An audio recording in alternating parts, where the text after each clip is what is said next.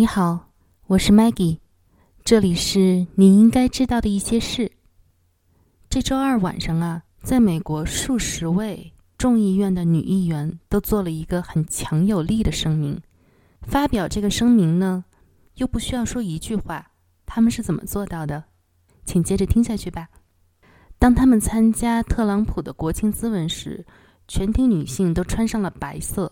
这个很简单的举动呢，表现的是他们对女性选举权运动的一个支持，也是表示对女性活动家在妇女投票权上的战斗。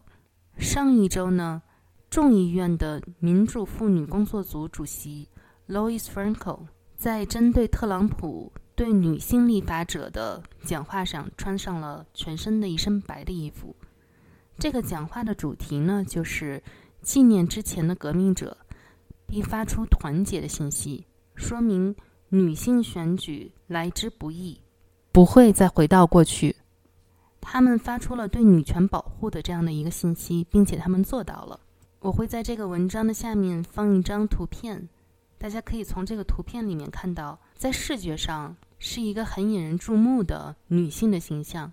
这些女性呢，都是身穿白色，是让人非常瞩目的。但其实这又并不是女性第一次在美国使用白色做出一个象征性的描述。让我们来回顾一下美国的历史。在二十世纪初，白色成为了女性社会和政治工会的一个选择。这个呢，其实又是来自英国的一个影响。它是一个女性选举权的一个英国联盟的影响。他们当初选择白色，其实是因为它并不显眼。妇女社会和政治工会的名誉主管艾米丽安选择了这三个主要的颜色来代表女性运动：白色代表纯洁，紫色代表尊严，绿色代表希望。这就帮助1908年的女性运动和伦敦的海德公园运动统一了战线。在美国，白色、紫色和金色是全国妇女党的官方颜色。他们有一个传统呢，是虽然绿色和紫色主要是用在小型的一些活动上面是比较被广泛接受的，但是白色呢，女性身着白色是鼓励在这种大型的聚会的场合下被穿着使用的。继1908年在伦敦举行的集会上吸引了成千上万的参与者之后，很明显的是，穿着白色服装的女性。在这样一个人群涌动的集会场所，产生了强大的视觉冲击力。就像前面说的那样，白色呢又表示了纯洁。许多在二十世纪初为了争取女性选举权的妇女，她们又知道，如果她们穿着这种白色的颜色，将自己呈现出一种纯洁的女性化的特征，她们同时呢也会受到更多男性的尊重。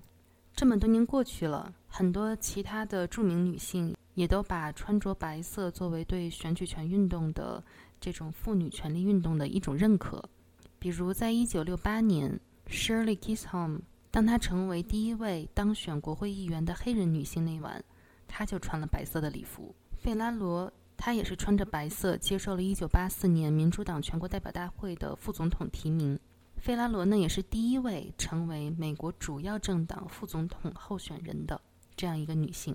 希拉里·克林顿呢，也是特别的，在接受2016年的民主党总统候选人的提名的时候，穿了白色的套装。她呢，也是第一位被一个主要党派提名成为总统的女性。在那一年的选举日，许多美国女性也在民意调查的时候穿了白色的衣服。2017年7月，希拉里呢，也在特朗普的就职典礼的时候穿了白色的套装。她穿这个白色套装也是别有深意的，特别的就是考虑到了特朗普的过往的历史，对于女性的这种不公平待遇的历史。同年，一些民主党女议员也是穿白色衣服参加特朗普的第一次重要国会演讲。同时呢，Franco 特别说，穿白色的衣服就是为了让女性团结起来，反对特朗普政府试图挫败女性在上个世纪。所获得的难以置信的在女权方面的进步。最近呢，众议员亚历山大在宣誓就职的时候就选择穿白色。她呢是在历史上当选国会议员最年轻的女性。这个姐姐呢，甚至在 Twitter 上发布了关于她服装选择的这样一个文章。她写着：“为了纪念在她面前铺平道路的女性和未来所有会到女权运动上面的女性，她特别选择了穿白色的衣服。”就是为了纪念那些曾经在女权运动上面奋斗过的女性，这样呢就把我们带到了星期二的特朗普的国情咨文。所有的女性呢都选择穿着白色的衣服站在一起合影。对某些人来说，可能你穿什么是微不足道的，是不重要的。但是如果这周二这些女性向我们要诉说一个什么东西，那就是默默无闻的穿一件有标志性的衣服，其实要比你说什么。来的更响亮。好，希望你喜欢今天的内容。如果你还没有订阅我的频道，请订阅我的频道。希望你永远保持对这个世界的好奇心。祝你有美好的一天，拜拜。